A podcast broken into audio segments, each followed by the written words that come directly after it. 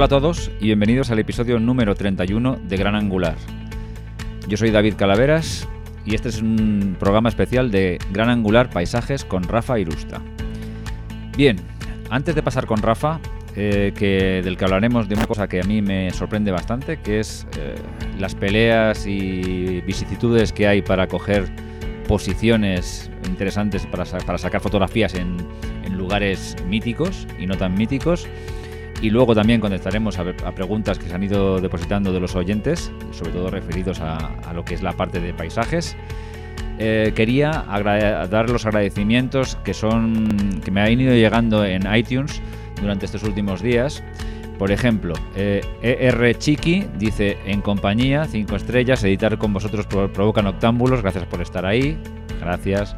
Eh, Sairet dice encantado, un podcast donde ya seas profesional o un amante de la fotografía podrás aprender sobre diferentes técnicas y disfrutar de debates improvisados, etcétera, etcétera. Gracias.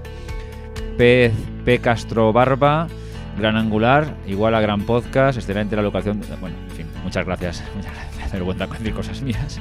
Muchísimas gracias. Paco MR dice, bueno, cinco estrellas también. Por ahora sigue siendo el más ameno y útil. Muchas, muchas gracias.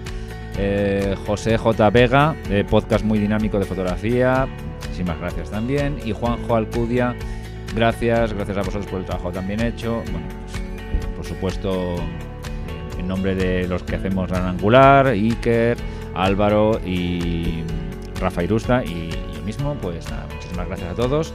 Eh, encantados que nos dejéis valoraciones. Ya sabéis que es de las cosas mejores que podéis hacer por el podcast, dejarnos una valoración en iTunes porque nos ayuda a posicionarnos, nos ayuda a que otros oyentes animen a escucharnos y, bueno, y también ya sabéis que en la medida que lo que podáis mm, difundís un poco la palabra, como se dice, eh, le ponéis un retweet del podcast o cualquier cosa que se os ocurra y tal, pues eso todo es la moneda con la que nos podéis pagar si, os apetece. Eh, pues nada más, voy a pasar con Rafa, que está esperándome para empezar a hablarnos de los temas de la quincena. Y, bueno, pues nada, voy a ver si está por ahí.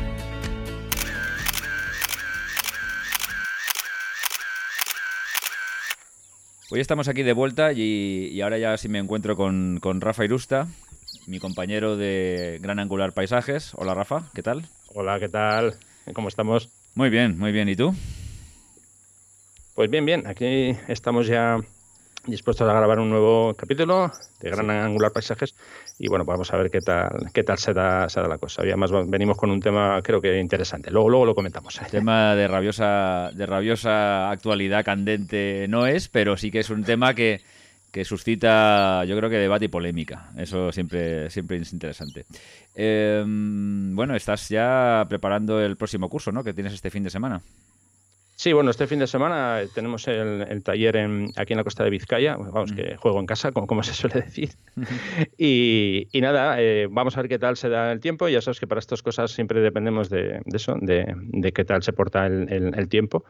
Y bueno, pues voy a estar con un grupo de 12 personas fotografiando la costa de, Vizcaya. Y bueno, como siempre, recordar que si estáis interesados en mis talleres, eh, tenemos um, otro taller en la costa de Asturias eh, del 13 al 15 de octubre y tenemos otro también en Vizcaya del 27 al 29 de octubre. Todavía quedan plazas, para el de Asturias quedan cinco y para el de Vizcaya queda solamente una. Y nada, pues simplemente comentaros que si queréis información, raferusta.com barra talleres. Pues no os durmáis en los laureles si os interesa, porque ya veis que quedan poquitas plazas y los talleres no, no son cada día. O sea que fíjate que estamos hablando de octubre. Así que eso, espabilar que, que, la, ocasión lo merece. Pues eh, bueno, pues nada, pues ya sabes que el micro es tuyo, así que tú, tú dirás. Bueno, pues hoy quiero hablar de un tema que es bastante recurrente, sobre todo últimamente, que es la masificación de las localizaciones fotográficas. Esto pasa eh, un poco a nivel general, a nivel, digamos, de localizaciones turísticas así más, más eh, conocidas, más famosas, pero en concreto yo lo voy a centrar más en las localizaciones de fotografía de paisaje, ¿no? Eh, bueno, este tema lo he querido sacar un poquito porque este, este, esta semana pasada compartí un vídeo de un fotógrafo que se llama John Armitage y bueno, él eh, puso un vídeo del lago Wanaka, que está en Nueva Zelanda, y seguro que más de uno ya, ya sabrá de lo que estoy hablando, un pequeño arbolito ahí solitario. Entonces, bueno, el vídeo es bastante ilustrativo. Eh, luego lo dejaremos en las notas del programa para, los que no lo hayan visto. Y bueno, pues se ve un grupo bastante, bastante eh, importante de fotógrafos que están todos colocados ahí para, hacer la fotografía del arbolito en cuestión, ¿no? Y bueno, como digo, a raíz de este, de este vídeo, pues ha habido un pequeño mini debate en mi, en mi perfil de, de Twitter y bueno, hemos estado mm, comentando una serie de cuestiones, ¿no? Y había, por ejemplo, un usuario que me decía que era en una situación así que realmente dice que no le apetece ni siquiera sacar la cámara, ¿no? O quizá dice que a la hora de, plantearse un viaje, que lo que haría sería eliminar ese tipo de localizaciones de, su ruta. Eh, entonces, bueno, a mí esto me da un poquito que pensar, ¿no? Porque, mm, a ver, eh, yo entiendo perfectamente que eso no es esa no es una situación que nos agrade a nadie. Yo alguna vez ya he comentado que a mí me encanta disfrutar de la naturaleza y si puedo estar yo solo, pues mejor que mejor. Eh, a lo mejor soy un bicho raro, ¿no? Pero bueno, eh, mm, por cierto, eso es uno de los motivos por, los que me gusta mucho más madrugar, o hacer, mejor dicho, amaneceres, que hacer atardeceres. Porque la gente no suele madrugar, le cuesta mucho levantarse de la cama a horas así bastante intempestivas. Y es cuando yo aprovecho para ir y, para poder disfrutar en, solitario. Pero ¿qué pasa? Cuando tú vas, te pegas el madrugón padre, te levantas a las 4 de la, de la, madrugada, eh, coges tu coche, te acercas y dices que bien, que bien. Llegas, estás solo, te frotas las manos y a la media hora empieza a llegar gente, empieza a llegar gente y aquello se pone completamente a tope. Eh, entonces, eh, a ver, eh, el, asunto este de decir eh, cuando veo una situación así ni me apetece sacar la cámara, hombre, a ver, yo si estoy en una, localización que la tengo, pues qué te voy a decir yo, a media hora, 40 minutos de mi casa, me lo puedo plantear. Pero si yo hago un viaje de 10, 12 mil kilómetros, hombre, yo personalmente yo no me puedo permitir ese lujo de decir, bueno, no voy a hacer la foto, ¿no? lo que tengo que hacer es intentar solucionarlo de la mejor manera posible eh, es cuestión de intentar coger, coger sitio y luego, bueno, pues intentar resolver como, como, mejor puedas. Vas a tener que soportar gritos. Eh, en algunos casos ha habido, iba a decir casi casi peleas. Eh, es que estoy recordando ahora otra localización en Estados Unidos, Mesar, que en su día hubo un fotógrafo que él comentó que realmente había, había asistido a una, a una pelea, ¿no? Porque, bueno, hay gente que se toma esto quizá demasiado en serio y no sé si es que piensan que tienen más derechos que otros, ¿no? Porque esto al final es como cuando tú vas a la playa y si ves que hay un hueco que está ocupado, pues hombre, tú no puedes llegar, a empujar a esa persona y ponerte tú. Tendrás que realmente, realmente es tan grave lo de las masificaciones en sitios de paisajes. Es que, claro, yo te hablo desde la ignorancia más absoluta porque, porque nunca, vamos, no, no, me he preocupado nunca de, ir a, sitios de estos típicos de, de fotografía, de paisaje, más, más, más, digamos, más típicos, no quería repetirlo, pero no se me ocurre otra cosa. Y, y claro que es verdad que, lógicamente, hay muchísimas fotos de ciertas localizaciones que son muy específicas y que, y que son muy refotografiadas. Pero cuando hay problemas hasta de codazos para, coger un sitio bueno. Sí, sí, sí, los hay, los hay. Eh, ya te digo, yo este caso concreto, eh, bueno, lo leí hace tiempo ya, pero bueno, el, fotógrafo comentaba que realmente pasó un mal rato, ¿no? Porque, a ver, tú vas a hacer fotografía y tú no, no, vas con ánimo de pegarte con nadie. A ver, generalmente, yo, por ejemplo, yo nunca he visto, eh, digamos, actuaciones de ese tipo. Lo que sí, sí que he visto, eso sí, eh, y además me ha tocado sufrirlo en concreto en Canadá, eh, gente que llega eh, una hora después de que tú has llegado y se pone delante de, ti, ni siquiera, es que ni siquiera te, mira, ¿no? Entonces tú tienes que pegarle un grito y vamos a hacerle una señal, o sea, hacerte notar para que la persona vea que tú estás allí desde hace mucho rato y que él no se puede meter en tu encuadre. A ver, yo creo que hay una serie de normas que esto es algo básico. Eh, no sé, tú imagínate que tú estás eh, en, un museo, estás viendo una, obra de arte y viene alguien y se pone justo delante de ti. Hombre, por educación, ponte a la derecha o a la izquierda o, ponte detrás, ¿no? Digo yo, no sé. Pues hay gente que no, que no hace eso. Y bueno, yo, a ver, yo, yo fíjate, voy a contar un caso hay una localización que se llama Mormon Row, que bueno, esto está en, en Grand Teton National Park. Eh, son unos, mm, bueno, unos, eh, una especie de cabañas abandonadas, unos graneros, que no me salía la palabra. Entonces, eh, bueno, esto es un sitio, aquello es como, como un imán, ¿no? Para la, para la gente que va por, por toda esa zona. Bueno, pues a ver, cuando yo estuve, llegamos, no sé exactamente decirte la hora, pero unas dos horas antes del amanecer, más o menos. Bueno, pues cuando llegamos ya había allí unas cuatro o cinco personas, pero lo más curioso de todo es que no solamente había cuatro o cinco personas, es que había una fila de diez trípodes colocados para, digamos, para guardar sitio. Esto es como cuando... como lo de la playa de Benidorm, más o menos. Exactamente, exactamente. que, ellos plantan allí la, la, sombrilla, pues estaba colocado allí, era un, workshop que estaban impartiendo allí, entonces habían venido, habían dejado ahí los trípodes y ellos estaban, pues, bueno, se habían ido, algunos se habían ido, otro... Eh, comiéndose, el, bocata por ahí. no, en la furgoneta haciendo allí guardia, por decirlo de alguna forma. Pero bueno, ellos habían cogido su sitio, entonces, claro, una vez que llegas, eh, si quieres hacer esa, esa fotografía, eh, pues bueno, lo que haces, pues te vas poniendo eh, a continuación, vas siguiendo, por decirlo así, la, línea. Alguien en estos casos, es un poco lo que te decía de la polémica de ese mini debate, ¿no? Que se pueden echar las manos a la cabeza. ¿Pero qué dices? Todos ahí en fila, todos haciendo la misma foto. Bueno, yo esto es un, debate que ya lo he tenido con, más gente y bueno, a mí me, gusta comentar este tipo de cosas. Yo eh, siempre lo he dicho, mm, yo no voy de original por la vida y a mí me gusta hacer mm, fotos de localizaciones que, ya se conocen y son eh, lugares muy emblemáticos y lugares míticos. Eh, ya sé que detrás de esto viene, ah, no, que hay que ser original, que hay que buscar otro punto de vista. Sí, sí, sí, todo eso está muy bien. Pero es que a mí la imagen que me ha llevado hasta ese lugar es esa imagen que yo conozco. Bueno, yo voy, hago mi versión de esa imagen con las posibles modificaciones que yo quiera y luego ya lo que hago es trabajar la, escena de otra forma, ¿no? Pero ¿por qué tengo que renunciar yo a esa fotografía? ¿Porque ya la haya hecho mucha, mucha más gente antes o mucha gente antes? Porque yo aquí le daría un poco eh, un punto más extremo a esto y diría, si yo quiero fotografiar el Southwest americano, o ciertos parques de, de ahí de la zona, eh, pues claro, tendría que hacer fotos que no haya hecho, por ejemplo, Ansel Adams.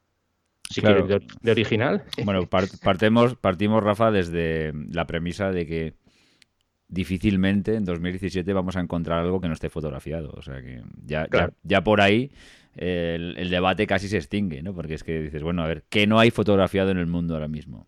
Claro. Prácticamente nada, yo creo. O sea, nada. Ahora sí que es verdad, a ver, eh, para ser un poco ecuánime, también hay, que, hay que reconocer que hay sitios que están muy eh, fotografiados y otros que están menos fotografiados. También es verdad que normalmente los más fotografiados son los más bonitos o más interesantes, con lo cual, en fin, no sé, es un poco, es un debate un poco estéril, porque que la verdad es que no le veo tampoco tanta, tanta problemática a, que tú elijas, elijas las localizaciones mejores y más bonitas y, y las repitas y les des tu propia interpretación o tu propio punto de vista y luego tu propio procesado y tus propias cosas y que al final sea la, versión de Rafa Irusta de, de, tal localización o de cuál localización. Yo es que eso no lo veo ni bien ni mal, o sea, lo veo normal, digamos. No sé por qué eso tiene que solicitar un... O sea, tiene que suscitar un tipo de cualquier tipo de debate. Hombre, a ver, sí, si eres, si, si, eres si eres capaz en paisajes de encontrar paisajes que no ha visto nadie o que no están nada fotografiados y encima son espectaculares, pues mejor para ti. Pero bueno, no sé. Sí, pero es que eh, es que yo creo que una cosa no es, eh, eh, o sea, no tiene por qué excluir, la, otra, la, otra. claro. yo, yo, vamos a ver, de hecho, a mí me gusta fotografiar localizaciones que son conocidas y luego me gusta fotografiar localizaciones que son menos conocidas o vamos, vamos, vamos a decir que son menos comerciales. Lo que pasa que, como te digo, a ver, esto va un poco unido a, bueno, un debate o una corriente que habla de que hay que ser originales a toda costa. ¿no? Eh, a ver, si, yo, yo, estoy de acuerdo con eso, que, que tú, oye, en un momento dado vas a un, a un, a un país o a una localización eh, que, ya conoces, pero bueno, puedes, eh, no, no, tienes por qué mirar siempre al encuadre conocido y puedes mirar otros encuadres. Lo que pasa que a mí, a ver, a mí por definición lo que no me gusta es ponerme barreras, es decir, si voy a ir a, imagínate, voy a ir a, no sé, al lado de la Torre Eiffel y no voy a hacer ninguna foto porque ya se han hecho muchas. Es que me parece absurdo. Mm. Porque yo no he hecho la mía. No, vamos a ver. Eh, yo si lo extrapolo a mi mundo, estaba pensando ahora mismo mientras que hablabas y, estaba pensando en mi mundo y decía, hombre, a ver, si yo, mm, si en, si en arquitectura, por ejemplo, la fotografía de arquitectura mm, así libre, no que te encarga un cliente hacerme, hazme, fotografíame esto, sino la que tú haces por tu cuenta, como haces tú, ¿no? Que dices, voy a fotografiar lo que me da la gana y luego eh, la vendes eh, de la forma que sea, ¿no? Eh, si en arquitectura eso tuviera un mercado, que lo tiene Hombre, lo tiene, lo tiene, lo tiene, también lo tiene, por la fotografía de ciudad, ese, tal, ese tipo de cosas también tiene un mercado, pero yo creo que bastante más limitado que el de paisajes, naturaleza y todo eso. Pero bueno, también lo tiene, hay gente que se dedica a ello como, como parte tal. es como, entonces, claro, tú imagínate si tuvieras que, lo que dices tú, no puedes fotografiar la Torre Eiffel porque ya la hemos fotografiado muchísimo. No puedes fotografiar eh, que X eh, mm, puntos de Madrid o de Barcelona, de Bilbao o de lo que sea porque ya están súper vistos, entonces no. Pues es una chorrada como un piano de cola, porque probablemente están muy fotografiados porque son muy bonitos y la gente demanda verlo y probablemente sean las fotografías que se vendan más, es, es lógico, es que tiene más todo el sentido, ¿no? Que esas fotografías tienen más tirón y tal. Lo cual no quiere decir que no pudieras currártelo y decir, bueno, voy a buscar un punto de vista distinto, voy a eh, subirme a este edificio para hacer lo que sea y tal y cual.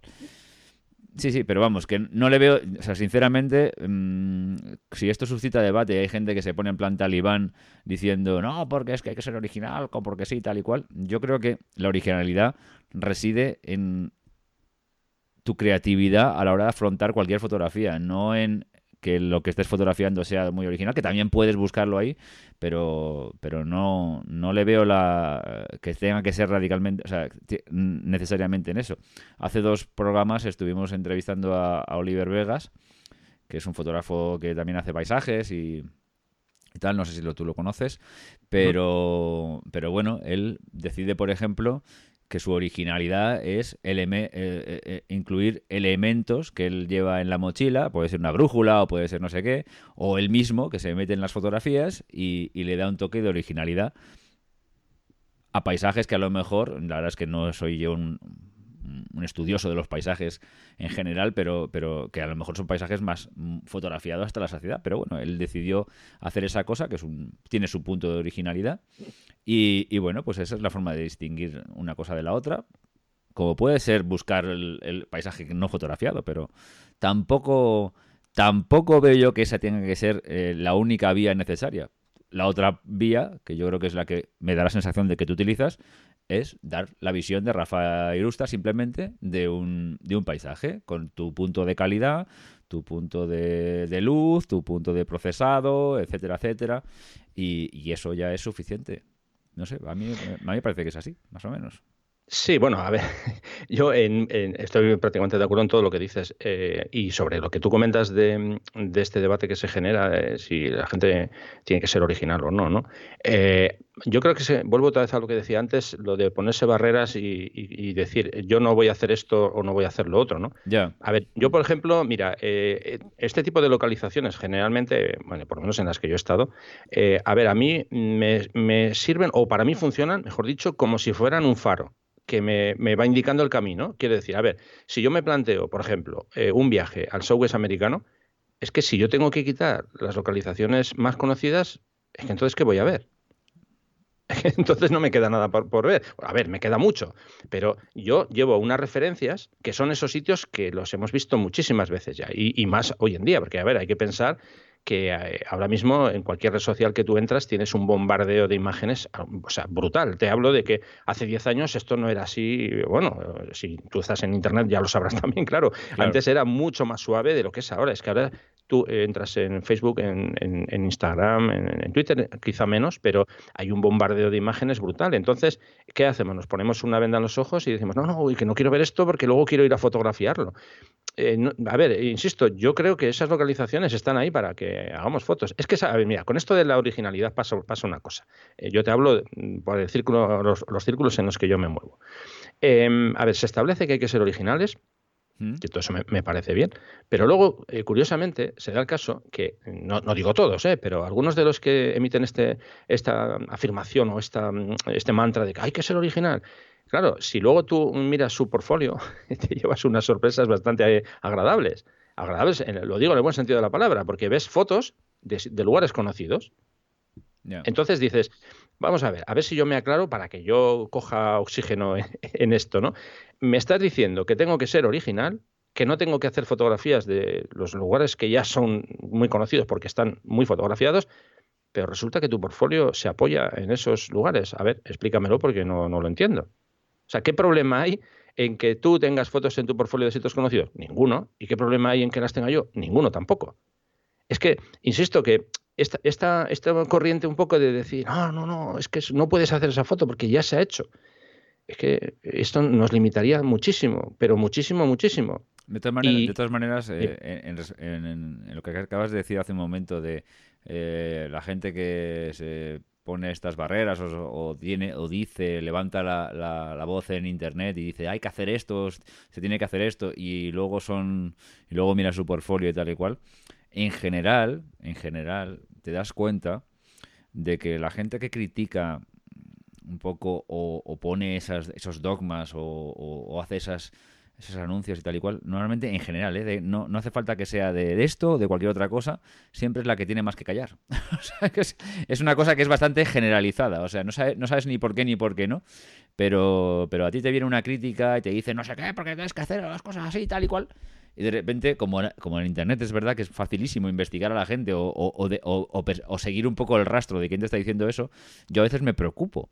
De, de, sé que es una tontería y sé que hago mal en perder el tiempo en esto, pero digo, bueno, a ver qué me lo está diciendo, porque a lo mejor es una voz autorizada y, y, realmente tengo que tener en cuenta. Hombre, a mí las críticas me parecen interesantes en general y me voy a ir un poco del tema, pero quiero decir que las críticas, eh, el halago sostenido no te ayuda y una crítica con bien intencionada sí que te puede ayudar mucho, porque la verdad es que, por ejemplo, cuando yo pongo mis fotografías en según qué círculos y con según qué público objetivo, la pongo para que me las critiquen. Si me dicen que está fenomenal la, fotografía, me parece fenomenal y me parece estupendo, pero, pero busco que me critiquen para mejorar. Y eso es una cosa que se valora un montón cuando te dicen cosas para mejorar también y cuando la crítica es constructiva.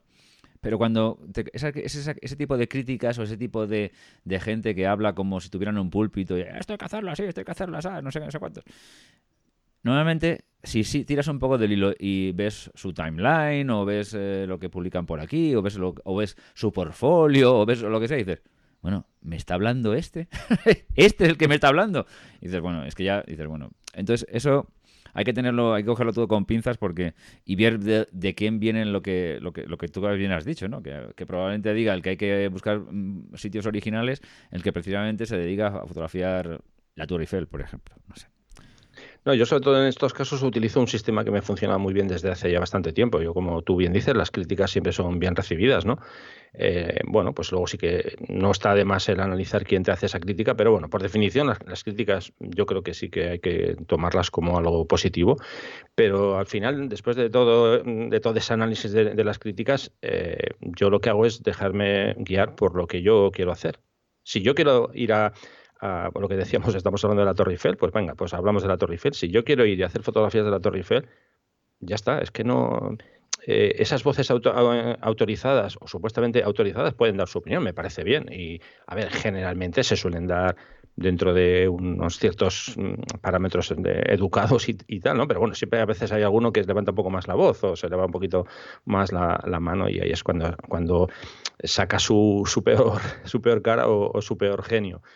Pero mm, eh, yo no sé, es que a mí, hijo, esto de mm, encajar todo en que, o sea, que todo tenga que, caber en una caja y decir, no, no, es que si tú haces eh, fotografía de naturaleza, de paisajes, es que tú no puedes hacer eh, tal cosa.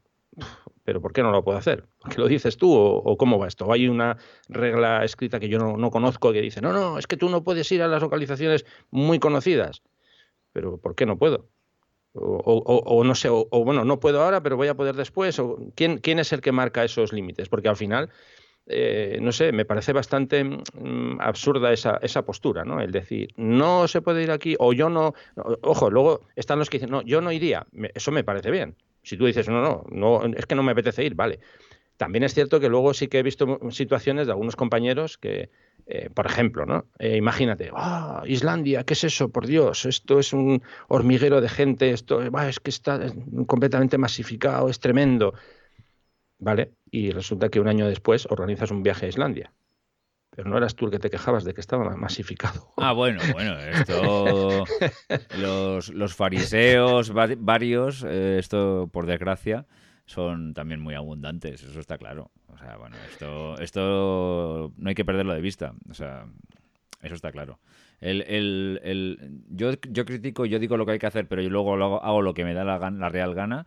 Esto es muy normal. O sea, esto tampoco quizás no nos deberíamos de rasgar mucho las vestiduras con este tipo de cosas porque la verdad es que es de lo más habitual y de lo más normal del mundo. O sea, vamos, me estaba viniendo a la cabeza ahora mismo, ahora que hablabas de lo de las localizaciones, claro, yo lo digo a mi, a mi nivel, eh, que casi no sufro este tipo de cosas, pero hace poco una estuve trabajando para una marca de cosméticos que quería que le hiciera un reportaje y como tienen una tienda nueva en Madrid, pues me pidieron para, el, para sus webs internacionales, o no sé qué, dónde la van a poner, unas que le hiciera una serie de, de, fotografías a los documentos más, digo, a los documentos, a los, a los monumentos más emblemáticos de Madrid. Pues claro, ¿qué vas a hacer? La Puerta de Alcalá, el, el Palacio Real, todo ese tipo de cosas, ¿no? O sea, lo que tal.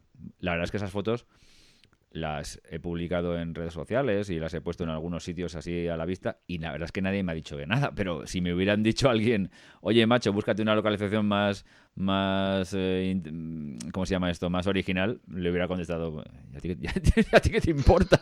¿Y a ti qué demonios te importa? Pues no lo mires si no te gusta, pero no me, no me vengas con estas tonterías, ¿no? Pues esto supongo que es lo mismo que se puede sentir un, un fotógrafo de paisajes si le dicen algo parecido, ¿no? Porque ya sé que la puerta de Alcalá la hemos visto de todos los colores, tamaños y formas y, tal, pero bueno, esta es mi, puerta de Alcalá, si no te gusta, pues oye, pues, pues a otra cosa mariposa. Es que, es, que, es que lo encuentro tan de cajón que de verdad que no, no sé, pero bueno, sí, no me extraña que haya gente que se dedique a, andar, dale que te pego con estas historias y, y andar mareando la perdiz, intentando dar lecciones de cómo se tienen que hacer las cosas, porque la verdad es que por suerte, por desgracia, abundan este tipo de personas, ¿no? Que están todo el día, dale que te pego ahí, haciendo sus sus discursos de estos para que le escuche gente y le aplaudan y todo ese tipo de historias. Yo es que, como soy todo lo contrario más bien, o sea, me gusta dar poquísimas lecciones y me gusta eh,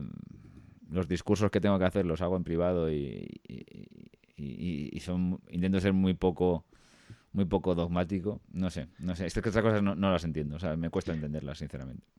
Por cierto, antes de seguir, eh, no, no, quiero continuar sin dejar claro una cosa, que todo esto que estoy hablando no lo estoy dirigiendo de forma personalizada hacia nadie, eh, porque como al principio he comentado que se creó un pequeño debate en mi, en mi eh, perfil de, Twitter, esto no va contra las personas que han colaborado en el, debate, al contrario, eh, que muy agradecido porque me han, de hecho me, me han, me han dado una, un, bueno, una pista para decir, mira, voy a sacar este tema. No, no, no hablo de ellos, sino de, hablo de, de otros debates que se han generado, porque es que esto es un tema bastante recurrente.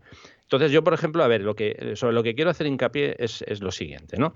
esa negación que, que algunos se hacen de, ah, pues es que yo a este sitio no iría. A ver, eh, yo no conocía el Gran Cañón y era una localización que quería conocer desde que era, vamos, desde que era un crío, desde que yo veía películas del oeste, que en algunas salía Gran Cañón, yo dije, yo tengo que ir a ese sitio y cuando aquello no me interesaba nada la fotografía, eso lo tengo así de claro. Bueno, eh, la primera vez que yo llegué al Gran Cañón, eh, bueno, vale, era por la tarde, no recuerdo si eran las 2 de la tarde. Bueno, pues es normal, ves un montón de gente, todo eso, va, perfecto.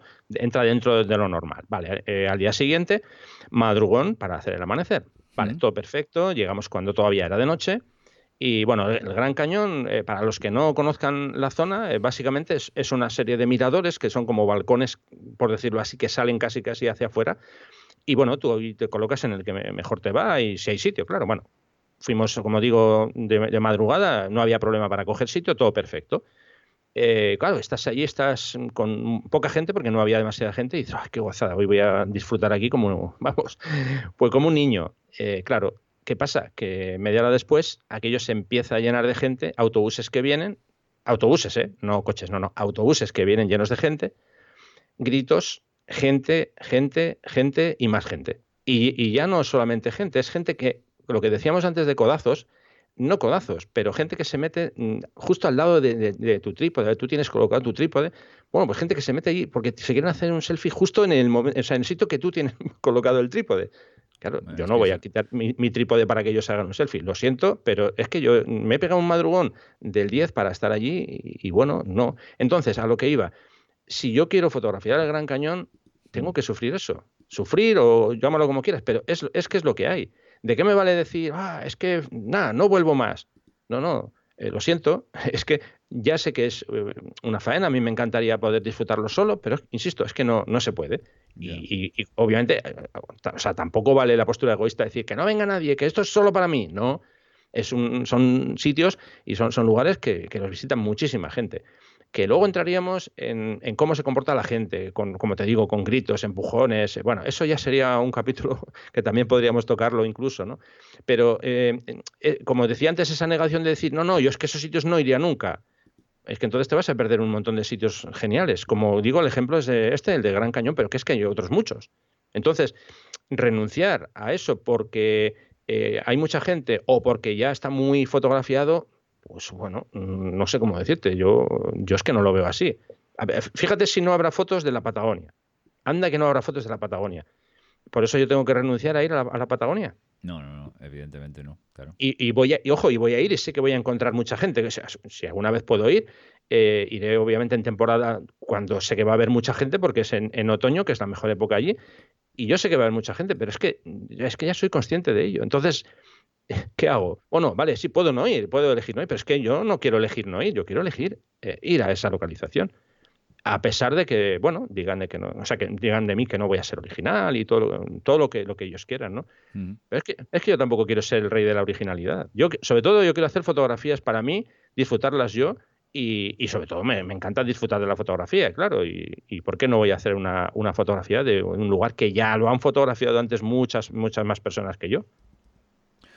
Totalmente de acuerdo, Rafa. Yo es que de verdad, eh, a mí me, escandaliza más eh, quizás el tema de, los, de lo que hemos hablado al principio, de, del tema de, mm, de la masificación brutal y los codazos y, y, los trípodes pues, puestos como si fueran alfombras de, digo, eh, toallas de la playa y cosas de ese tipo, que la gente, ya es una cuestión de educación, ¿no? Yo creo, porque a ver, no creo que. Una cosa es que tú digas, bien, he llegado, no hay nadie, planto mi trípode, eh, hago mis fotos, tardo X tiempo, pero estoy ahí, hago mis fotos y tal y cual.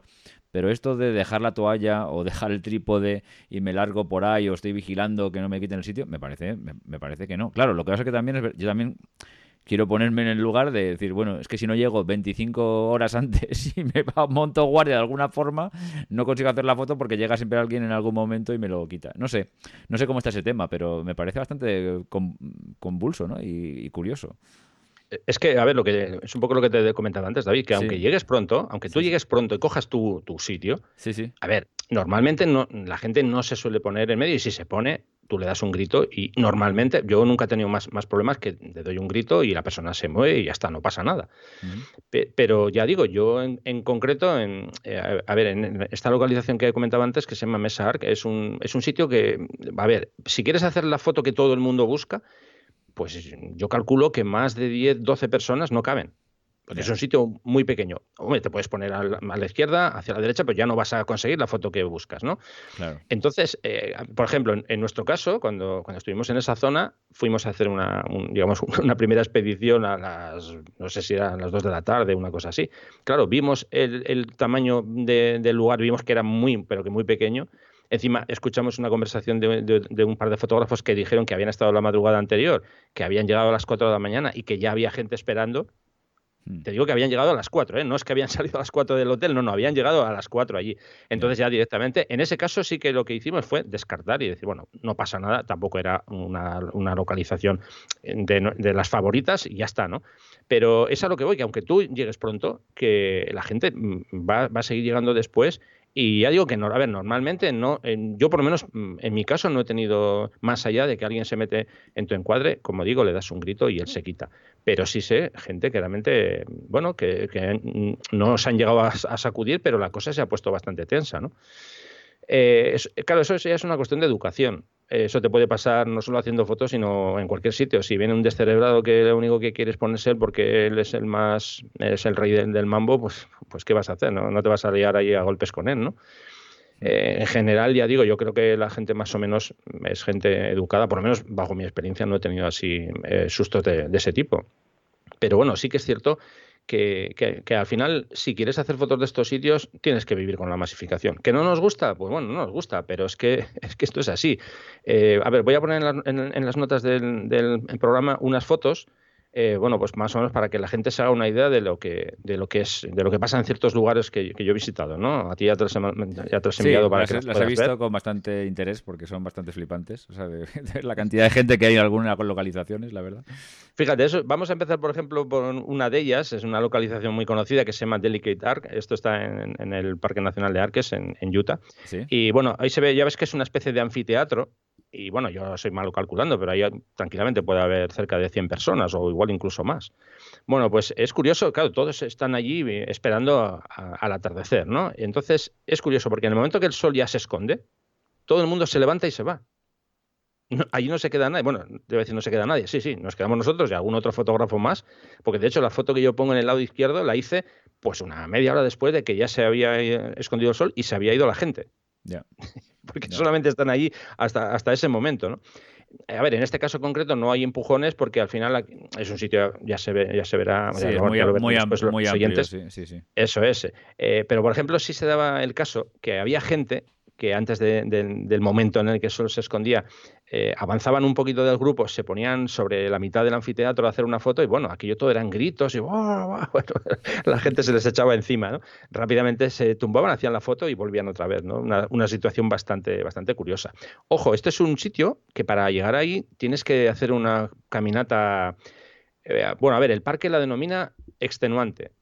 Yo no diría, sí, yo no diría tanto, digo no diría tanto porque yo conseguí subir, o sea que eso ya da una pista que no será demasiado extenuante, pero sí, sí, es, durita, ¿eh? quiero decir que eh, eso ya hace un poco de filtro, o sea que no me quiero ni imaginar lo que sería eh, este lugar si el camino fuese completamente llano y que llegase en 10 minutos, vamos, esto ya sería, vamos, increíble. Increíble, sí, sí, no, pues... pues intimida eso de este nuante, intimida bastante. Sí, bueno, hay una serie de, recomendaciones que te dicen que tienes que ir con dos litros de agua y tal, porque bueno, ha habido casos de gente que, pues que directamente eh, se ha quedado allí. ¿eh? No, esto no es broma o sea que en época de, calor esa zona es bastante, bastante dura. Entonces, bueno, eso, es una de las, de las localizaciones. Pasamos a la siguiente, que sería Josuben. Y Josuben, bueno, pues eh, esto es em, como si fuera un acantilado, para que nos entendamos, que hace una forma así, eh, como si fuera semicircular.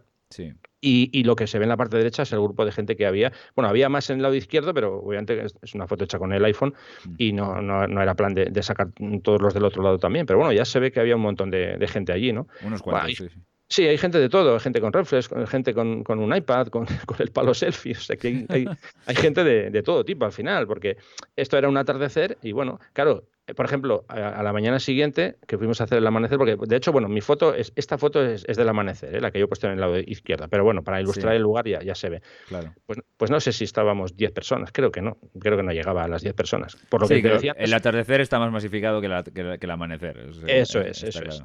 Por la mañana cuesta, cuesta levantarse de, la cama, ¿no? Lógicamente. redundando, perdona, redundando lo que decías antes del, de lo de mm, originalidad, por ejemplo, esta foto a ver, este, este, esta localización yo la he visto unas cuantas veces y yo creo que es una, cuando lo vean los oyentes, verán que es una cosa bastante, voy a decir, vista en el sentido de que, que, se, vamos, el que ha visto algunas cuantas fotografías, esta, esta la ha visto casi seguro pero a mí me, no me molesta en absoluto. De hecho, me encanta verla. La tuya es preciosa y me encanta, y me encanta verla porque yo creo que es una cosa que, a ver, si todos si todo el mundo tuviera que hacer necesariamente esta foto, pues aburriría, pero como es un sitio tan espectacular y ahí y se pueda, imagino, ahora hacer mil interpretaciones de este tipo de esta foto a, diferentes horas del día, mañana, tarde, incluso al mediodía, a lo mejor tiene su encanto, pues lógicamente, pues, pues no sé, no, no, no, es que no, no, me, no se me ocurriría decirle a nadie, oye, no hagas esto, haz otra cosa, vete a las rocas de al lado que no hay nadie. Hombre, un poco chorras. Mira, ahora, ahora pensarán, cuando escuchen esto, pensarán que esto estaba preparado. No estaba preparado en absoluto, eh, porque tengo un post en mi blog en el que hablo precisamente de la, de la, reinterpretación o de la interpretación personal de un paisaje. Y es de este paisaje, en el que hice fotos que no, no tienen nada que ver con esta foto. Entonces, pondré el enlace para que eso para que podáis verlo. Fenomenal.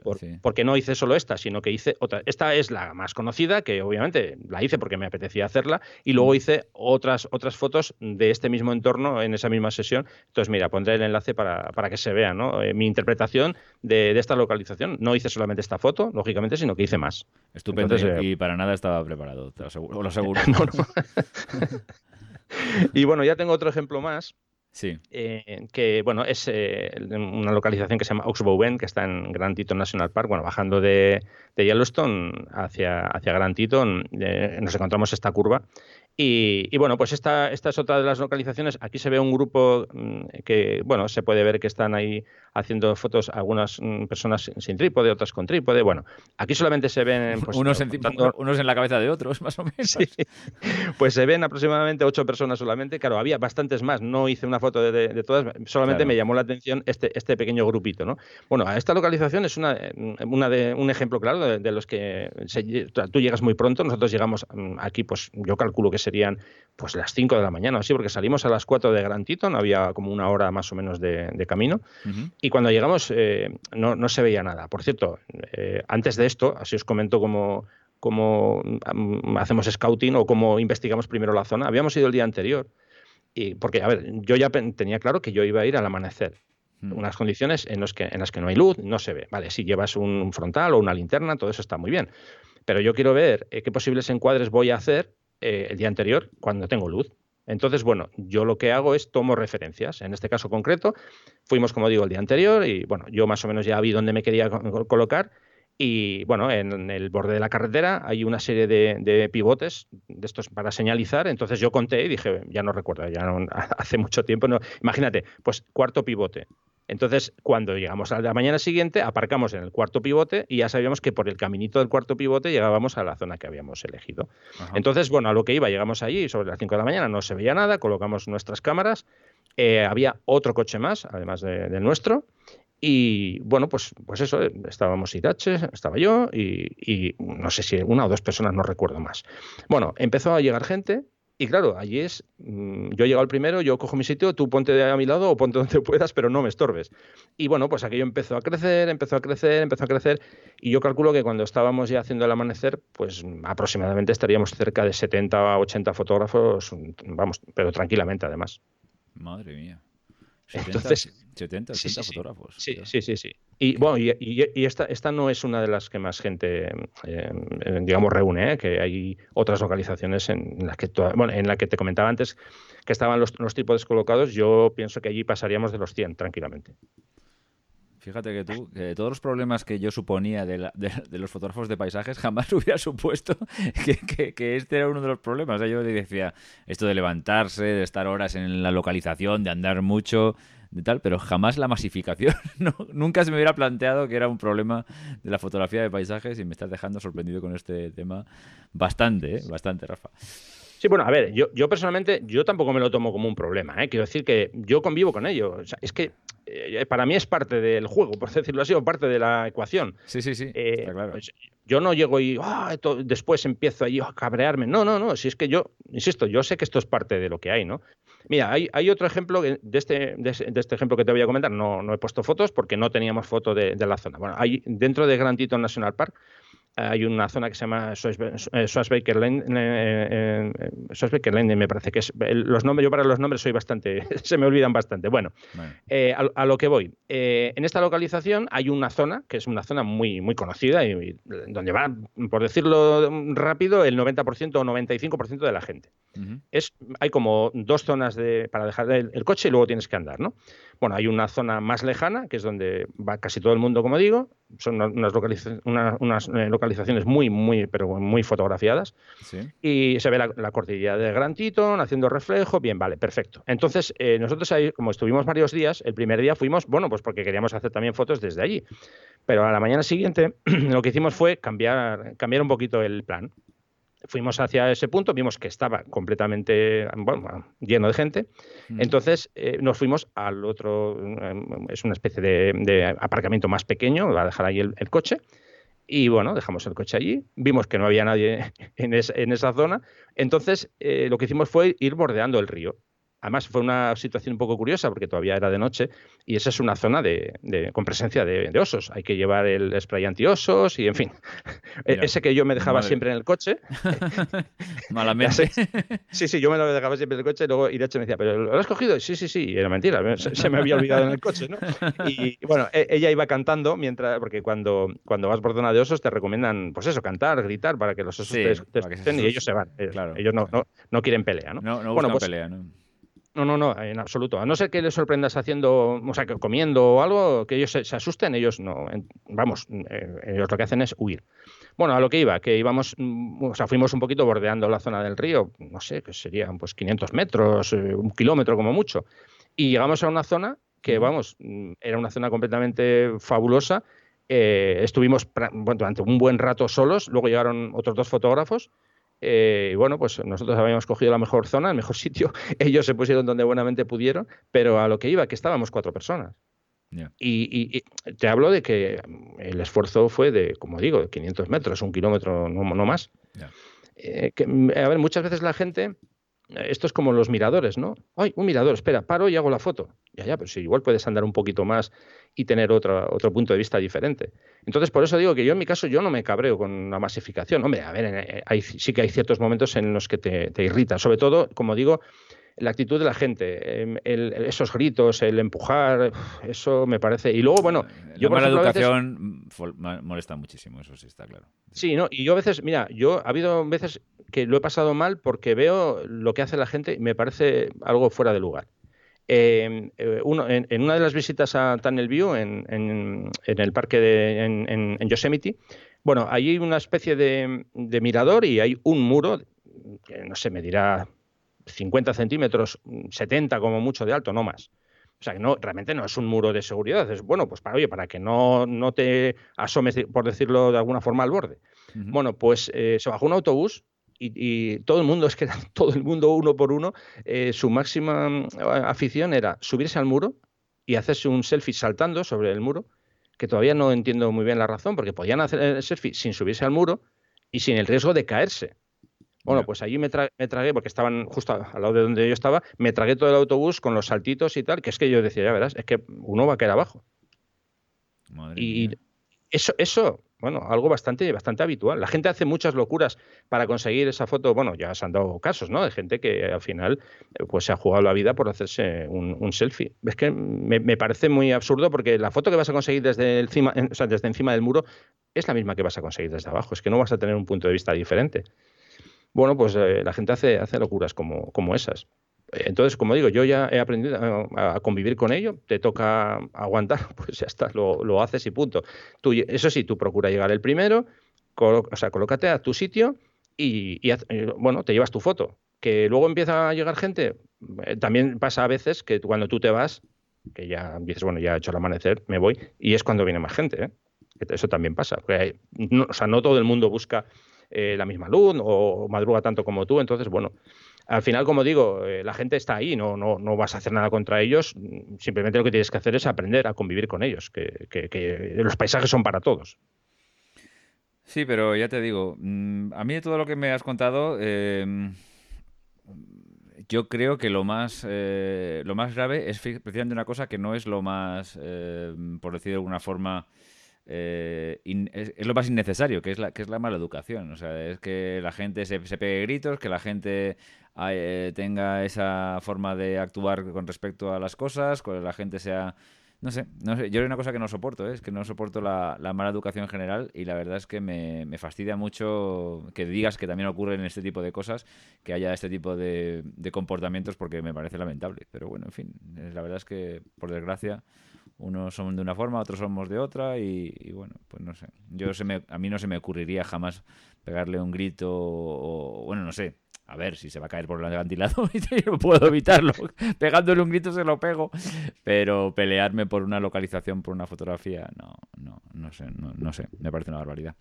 Pero bueno, yo, por ejemplo, con, con, respecto a la actitud de, de, algunas personas cuando, cuando he viajado y me he encontrado por ahí ciertas formas de, de comportarse, eh, yo, a mí me gusta poner un ejemplo. Vamos a ver, si yo mañana voy a, visitar una catedral, mm.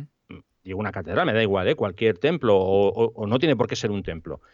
Eh, yo no entro allí dando voces y, oh, mira, oye, mira qué bonito tal. No, yo intento entrar con educación, mm. disfrutar de lo que estoy viendo. Lógicamente.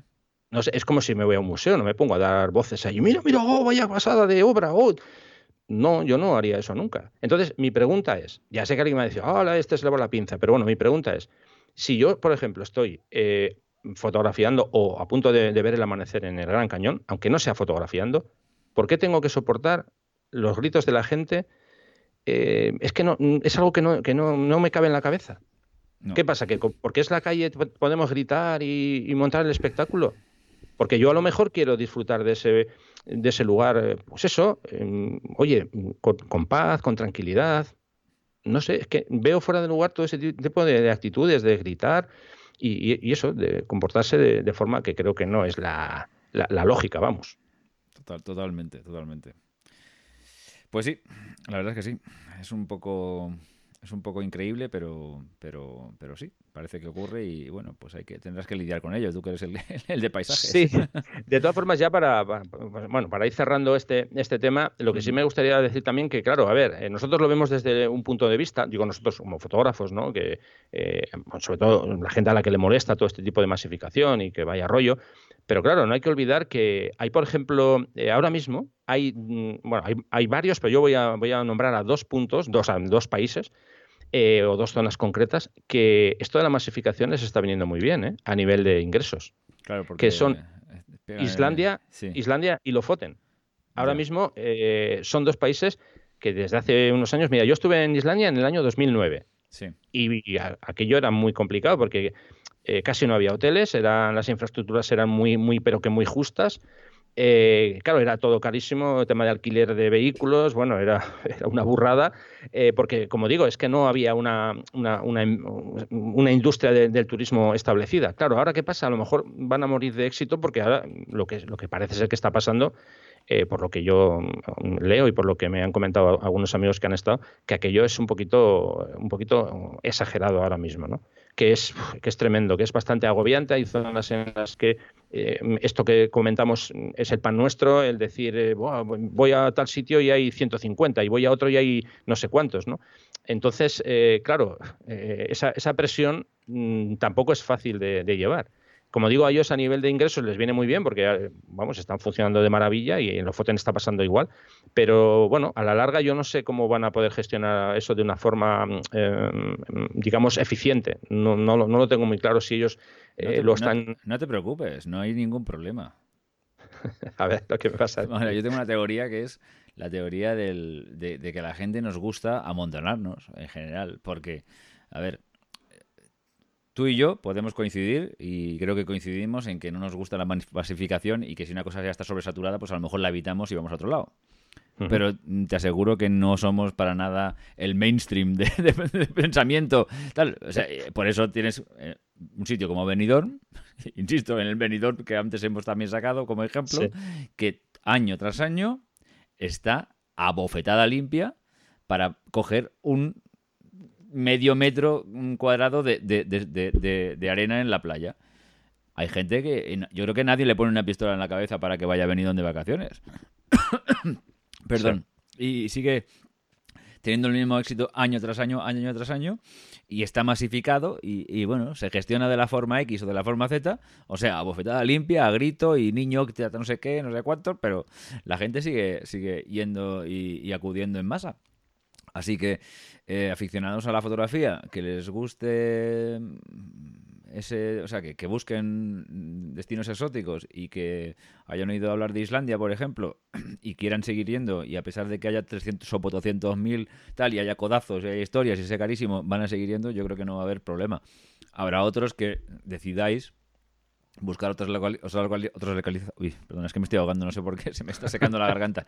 Otras localizaciones que sean más originales o que estén menos masificadas y eso es normal porque yo tampoco lo si yo veo una cosa y me encuentro este panorama lo evito pero yo te digo, no, no va a ser problema para los irlandeses. Claro, lo que pasa, yo ya no me refería tanto a ellos, porque para ellos supongo que eso es una, maravilla, ¿no? Pero me refiero más a la presión que, tienen que soportar todo esos, ese entorno, ¿no? Eh, cuando digo presión, claro, eh, eh, hay localizaciones, bueno, oye, pues que a lo mejor da, igual que vayan 10 personas o, o 1000 en un día.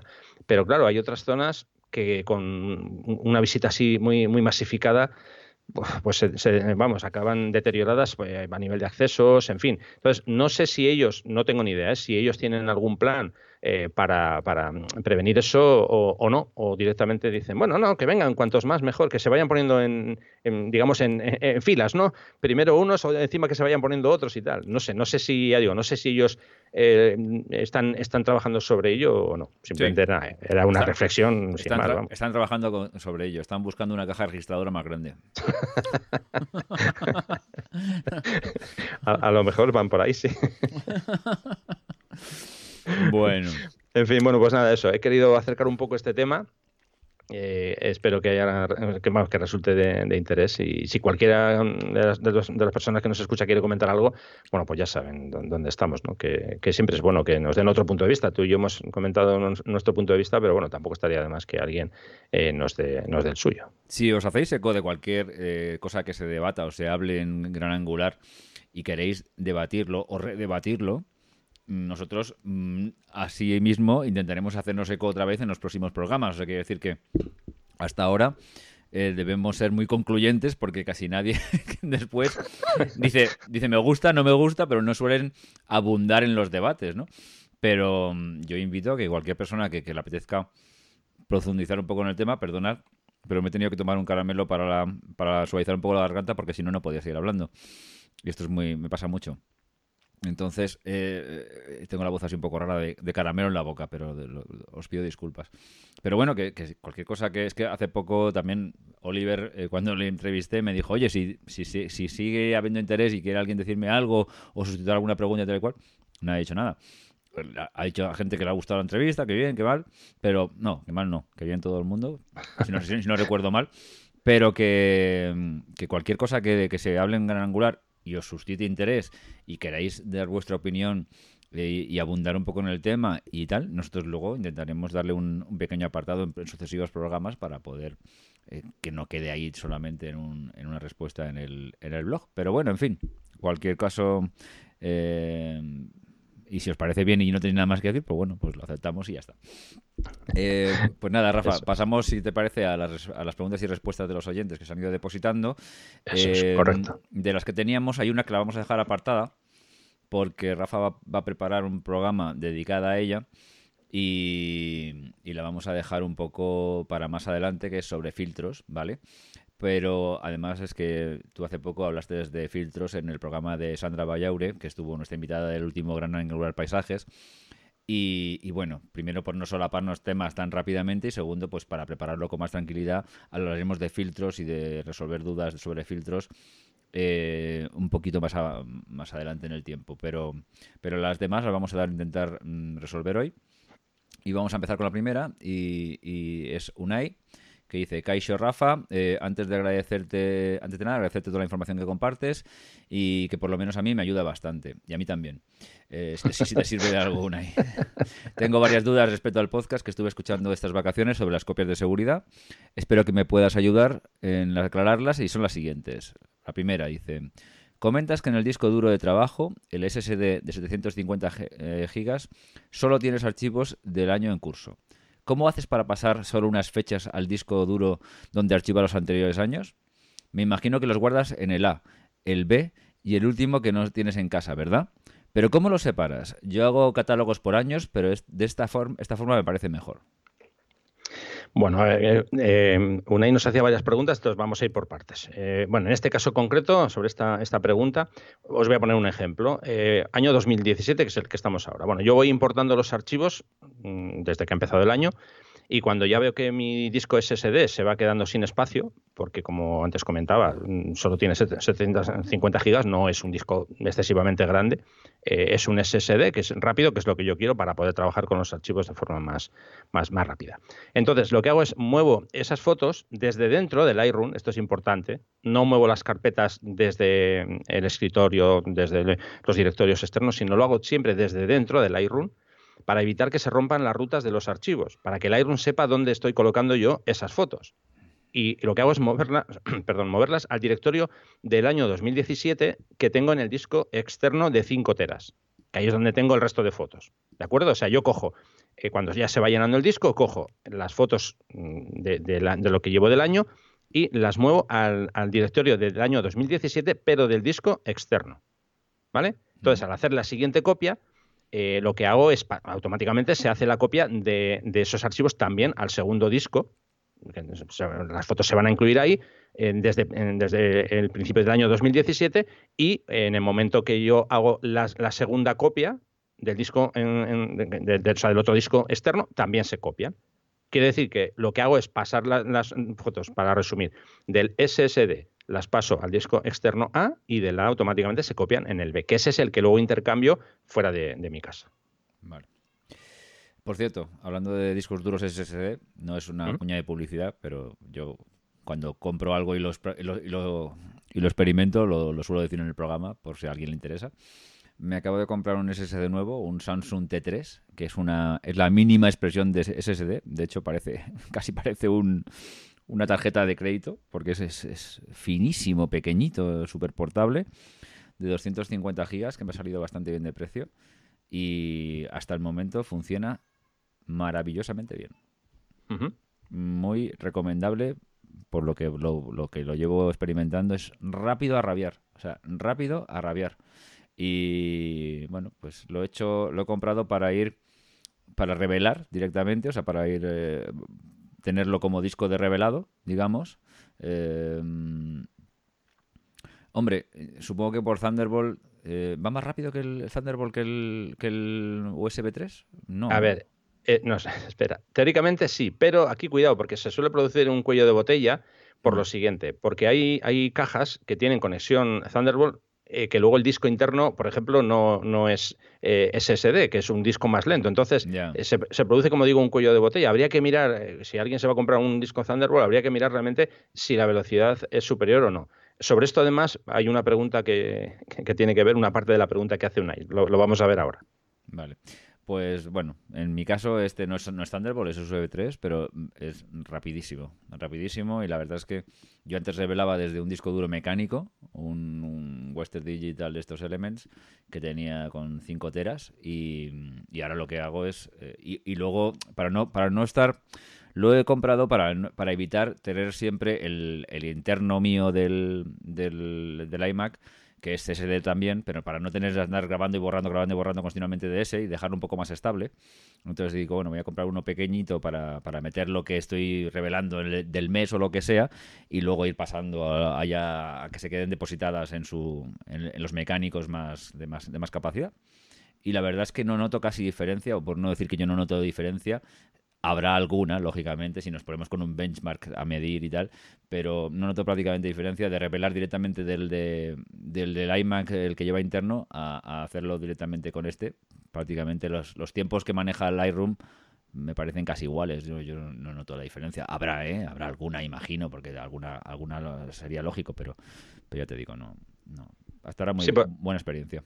Por eso mismo, eh, el que, tú, el que tú te has comprado, que eso es lo que yo llamo un disco de trabajo, yo lo hago exactamente igual con el mío. Eh, yo revelo en ese disco, por eso, claro, no es de mucha capacidad, entonces por eso tengo que, eh, en función de cómo haya ido el año, cuántas salidas fotográficas haya hecho, pues tengo a lo mejor que volcar al, externo. Pero siempre las fotos más actuales las tengo en el, en el SSD. Sí, sí, sí, mi idea fue tomada de ti, o sea, para que, veas, para que veas que te hago caso. Bien, bien. bueno, segundo apartado de la pregunta de Unai. Si, quería, si quieres trabajar con alguna foto de los años anteriores, al no tenerlo en el disco de trabajo como trabajas, volviendo a traer los archivos al disco de trabajo o con el disco de las copias. Bueno, a ver, eh, como ya he comentado antes, yo en el disco de trabajo, por decirlo así, el disco temporal, el SSD, ahí solo tengo los archivos más actuales. Pero el resto del archivo está en otro disco externo de 5 teras, como ya decía antes. Entonces, simplemente lo que tengo que hacer es enchufarlo y ya tengo disponibles todas las fotos restantes. Al conectarlo y encenderlo, Lightroom ya puede leer los archivos que están ahí. Pero aquí hago una salvedad. Eh, de hecho, yo no tengo por qué eh, conectar o, por qué encender este disco de 5 teras, porque yo tengo creadas eh, previsualizaciones inteligentes de todas mis fotos y ese, archivo de, las previsualizaciones lo tengo en el disco SSD de trabajo. ¿Qué significa esto? Que yo puedo trabajar con todas mis fotos sin tener conectado ese disco externo. Eh, ¿Hay alguna limitación? Porque, eh, a ver, una, una previsualización inteligente, si la memoria no me falla, lo que hace es que te crea un archivo JPG de 2500 píxeles. Entonces, por ejemplo, si yo quiero hacer un afinado muy, muy, muy refinado del, enfoque, pues lo, ideal es hacerlo con los archivos originales, ¿no? Pero bueno, por, para lo demás eh, que yo quiero, por ejemplo, imagínate revelar una foto así en plan eh, con, revelado básico y demás, no necesito tener, como digo, el disco externo conectado. Eh, lo hago sobre esa previsualización inteligente y cuando en un momento dado yo necesito conectar el disco externo, automáticamente se sincroniza y ya tengo todos esos ajustes en, el disco eh, externo, en el de 5 teras. Correcto. Eh, continuamos con Unai. No consigo encontrar la aplicación que, que utilizas para hacer automáticamente las copias de los discos. ¿Me puedes decir el nombre exacto? El Time Machine, el Time Machine no, el otro. Sí, bueno, se llama eh, esta eh, aplicación para Mac, yo uso Mac, se llama ChronoSync y si queréis ya os dejaré en, las notas del, programa el enlace para que vayáis directamente a la web. Perfecto, pues nada, la pondremos. Y por último, decir que mi disco de trabajo es un disco duro de 2 terabytes eh, por Thunderbolt, pero no es SSD. ¿Crees que ganaría mucho con un SSD? ¿Me puedes decir qué modelo de disco tienes? Vale, bueno, en mi caso concreto, yo tengo, como ya he dicho, un SSD de 750 gigas, es eh, de la marca eh, Crucial, el modelo MX300. Y bueno, lo que, lo que hice en este caso, porque yo a una ya le envié la respuesta para que no tuviera que esperar, entonces eh, yo le envié un, pantallazo, una captura de, pantalla de la medición de velocidad de mi disco que yo lo hago con una herramienta que se llama Disk, Speed Test. Entonces, lo que hago es simplemente testear. Yo le he mandado mis datos y, lo que le dije es bájate esta eh, aplicación, eh, prueba tu disco Thunderbolt y comparas. En, en, este caso, en el caso de mi disco, eh, tengo una velocidad de escritura de 269,4 megas y una velocidad de lectura de 380,8. Entonces, él lo que tiene que hacer es comparar, ya le dije, compara cuál, de, cuál va más rápido y tú verás si te interesa pasarte al, a, a un modelo SSD o no. ¿De cuánto has dicho? ¿De cuánto qué? ¿De cuánta velocidad estás diciendo? Tengo velocidad de escritura 269,4 y velocidad de lectura 380,8. Te gano de paliza. es que justo lo estaba haciendo ahora. El, que me he comprado yo, el Samsung T3, tiene velocidad de escritura 355.7 y velocidad de lectura 426,6. 4,7. Es rápido. ¿eh? Buen disco, sí, sí, sí. ¿Sabes, por qué me compré este? Hmm. Y, te digo por qué. Ahora es que cuando has dicho tal, eh, reconstruí todo mi proceso de compra. Y cuando lo he dicho antes no me acordaba.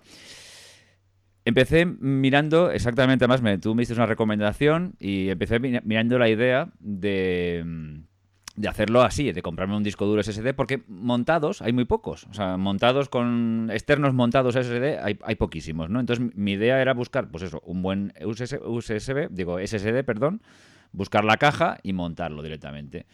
Pero me di cuenta que había estas alternativas, que hay dos, básicamente, una de Samsung y otra de otra compañía que ahora no me acuerdo cuál es, que son muy nuevas y ya vienen montados y además son más pequeños, ¿no? Que te queda una caja más pequeña que tal. Y la verdad es que este, el Samsung T3, eh, hablaba muy bien, es la segunda o la tercera versión, creo que la tercera versión, por eso, se llama T3, eh, del mismo disco duro y además tiene capacidades bastante grandes, o sea, lo puedes comprar de hasta no sé cuántos teras, me parece, un tera puede ser. bueno, no sé, no, no, no, lo recuerdo ahora mismo, pero bueno, la cuestión. Eh, y hablaban y tenían muy buenas estas y dije, joder, y la verdad es que me salía prácticamente igual de precio que comprar la caja y comprarle el disco duro externo. Sí que es verdad que si compras la caja y es una caja de estas que se pueden quitar y poner, pues puedes poner varios discos duros y usar para otros y tal y cual, y esto está limitado a este disco duro y punto. Pero hablaba muy bien de él, y, como ves, el benchmark, o sea, las, las, las, las marcas de, de, escritura y de lectura son muy rápidas. Así que no, estoy muy contento, ya te digo, estoy muy contento con esta compra. No tengo nada ni a favor ni en contra de Samsung, ni me sponsorizan que vaya por delante.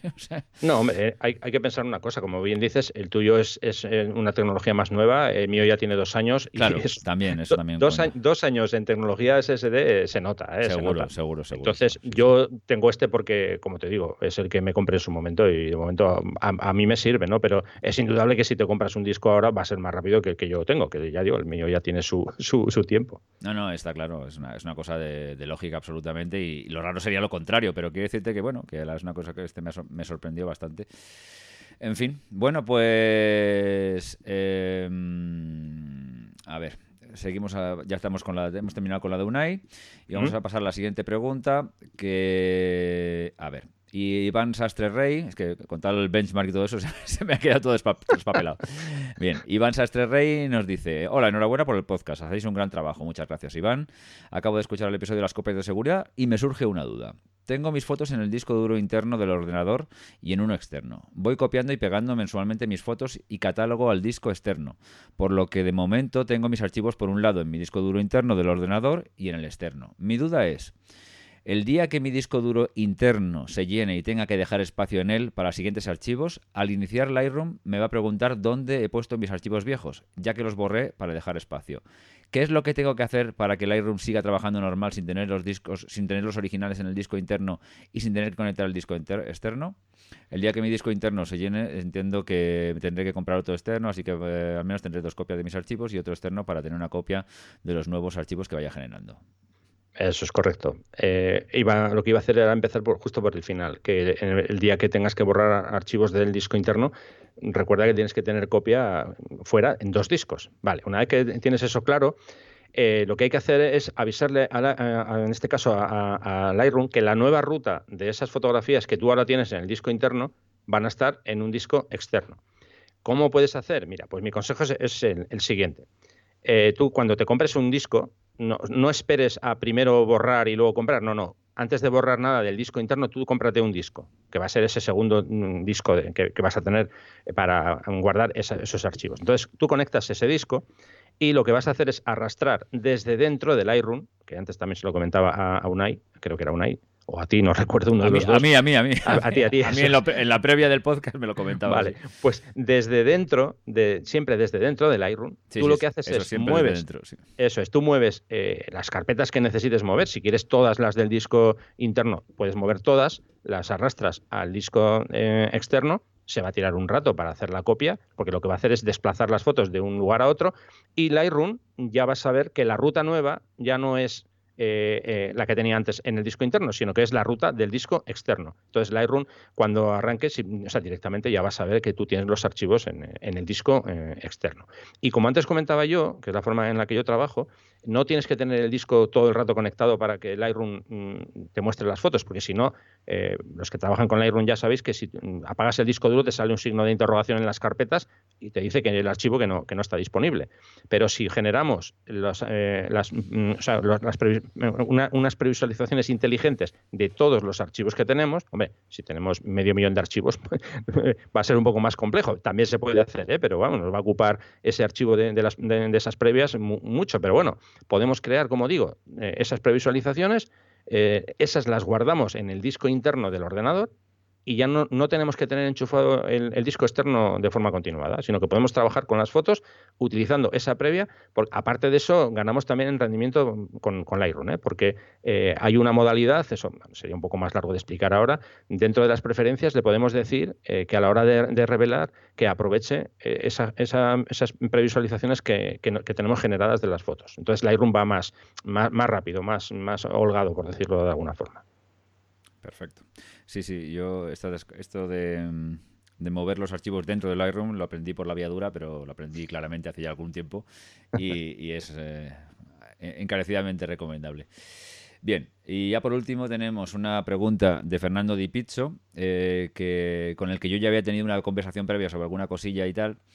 Y esta es un poco quizás más de mi ámbito, pero también me gustaría, aunque yo sé que tus, tu material en este, en este apartado se, va un poco de madre, en el sentido de que es, muy, es de muy buena calidad, pero bueno, vamos a intentar contestarlo entre los dos. buenas tardes, gracias eh, por tu mención y tu tiempo en el podcast de fotografía de interiores. de nada. Eh, me gustaría si pudiera, si pudiese recomendar un trípode para usar con una Canon 600D, una EOS 600D, con un objetivo 10-22.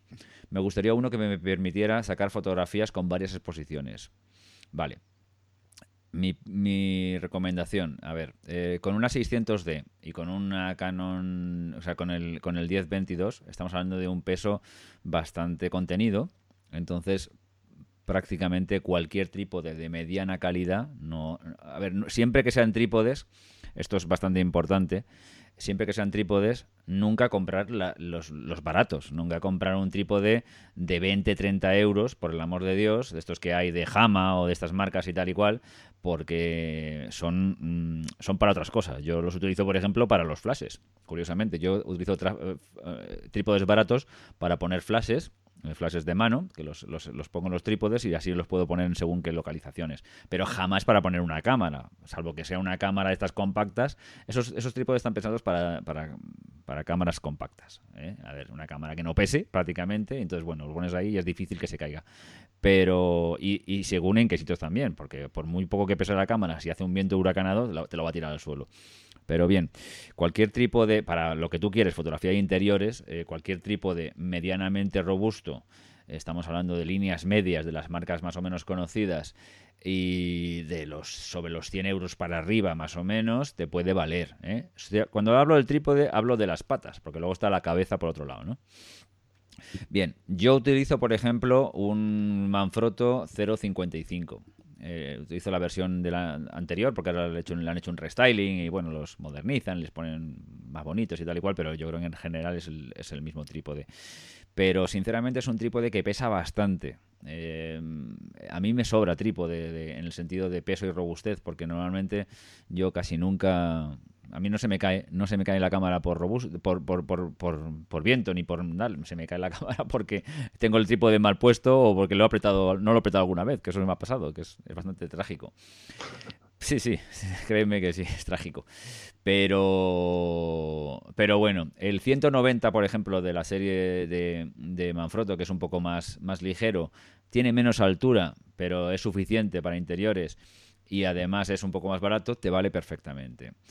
Eh, que tengan la pata esta del medio que sube y baja y que sea que eso es casi imprescindible porque eso te permite eh, subirlo y bajarlo y, adaptarlo rápidamente a las circunstancias del sitio donde vas a fotografiar. A mí eso me parece casi imprescindible. Ahora, que esa, que esa pata eh, se mueva como el mío, por ejemplo, que es la versión más compleja, que se mueva así para, para, esto, de la vuelta y tal y cual, que a lo mejor para fotografía macro está muy bien, pero a mí, yo en arquitectura a ver, se le puede utilizar, pero no lo utilizo nunca, sinceramente. O sea que esto es de la línea Manfrotto. Hay mil marcas y todas más o menos buenas. Me parece, te puedo decir, no sé, Vanguard, Gitzo, en fin, hay muchísimas RSS, todas son muy buenas.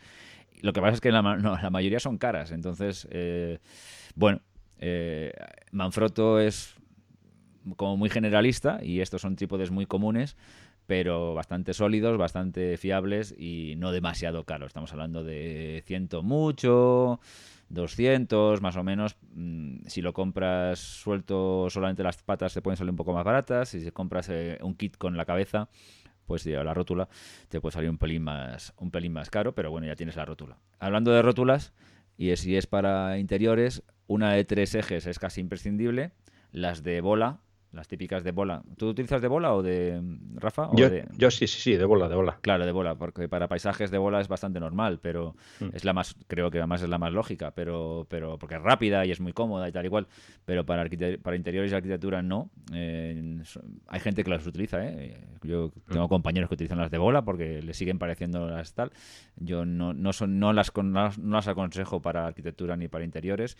Yo utilizo una micromética de, de cremallera, por decirlo de alguna forma eh, yo utilizo el de Manfrotto, el, modelo 410. Ahí la 400 es digamos, el segundo eslabón, ahí está la, una más sencilla, luego está la 410, la 405 y la 400, que es la más tal.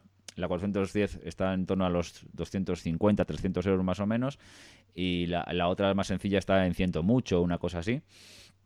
En realidad yo creo que te puedes comprar la más sencilla si quieres, si quieres una, una de cremallera con ajuste micrométrico, o sea, es una, es una rótula que los movimientos son muy, muy, muy, muy, muy precisos, muy lentos, muy, muy precisos, muy, muy contenidos. Luego tiene una, una, una, esta de liberación para poder hacer que los ejes vayan, se suelten, lógicamente, pero, pero bueno, o sea, es para, para ponerlo que se queden todas horizontales bien puestas y tal, con un ajuste bastante, bastante, em, bastante preciso. Y ya te digo, la 405 y la 400 de Manfrotto son maravillosas, pero estamos hablando de 500 euros y 600 o 700 euros, que salvo casos ya muy exagerados no suelen ser necesario.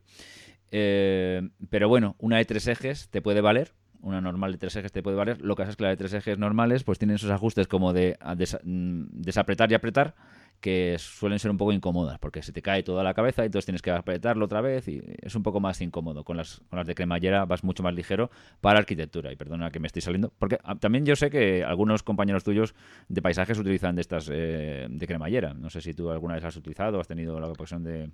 No, yo en mi caso, bueno, Yo, yo empecé usando Manfrotto a nivel de, tanto de trípode como de rótula hace ya muchos años mm. y la verdad es que a mí me dio bastante buen resultado. Yo de hecho tenía un 190 y eh, luego me cambié a un 0.55 mm. y bueno, cualquiera de los dos está bien.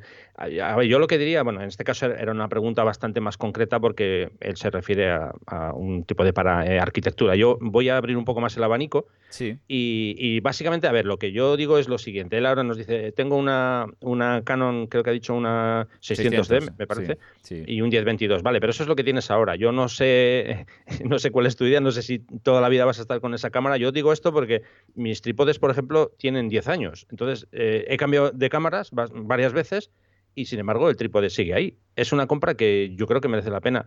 No te digo que te tengas que gastar 500 euros, 600, no hace falta, eh, pero como te dice David, eh, bueno, pues eso, un 190. Hombre, yo, yo personalmente yo iría a por el 0,55, personalmente. Eh, no es ni una exageración por arriba, pero tampoco es el, más bajo. para arquitectura, ya digo que yo, tú David eres el que sabes, porque por ejemplo, cuando estabas comentando que la barra central que se pueda subir y bajar, eso está bien, pero por ejemplo para paisajes, si yo quiero poner el trípode a ras de, o sea, mejor dicho, la cámara a ras de suelo, si tengo esa barra es un estorbo, ya no me va a llegar a ras de suelo. Ahora, si lo puedo poner como, como me dices que en tu caso sí que puedes poner de forma horizontal esa barra, sí que puedo acercarlo más al suelo. Por hmm. eso digo que, claro, cada, cada eh, tipo de fotografía lleva una serie de, requerimientos, pero yo creo que eh, un, buen trípode hay que tener. Sí que es cierto que, por ejemplo, a ver, eh, en arquitectura no, no, tenéis problemas de, pues eso, de, por ejemplo, de, de trabajar en el mar, con el agua salada y demás. Para paisajes, por ejemplo, pues un trípode, depende en qué situación estés, te puede durar a lo mejor solo dos o tres años, o a veces menos. Todo depende de, de, cómo, de cómo trabajes con él, ¿no?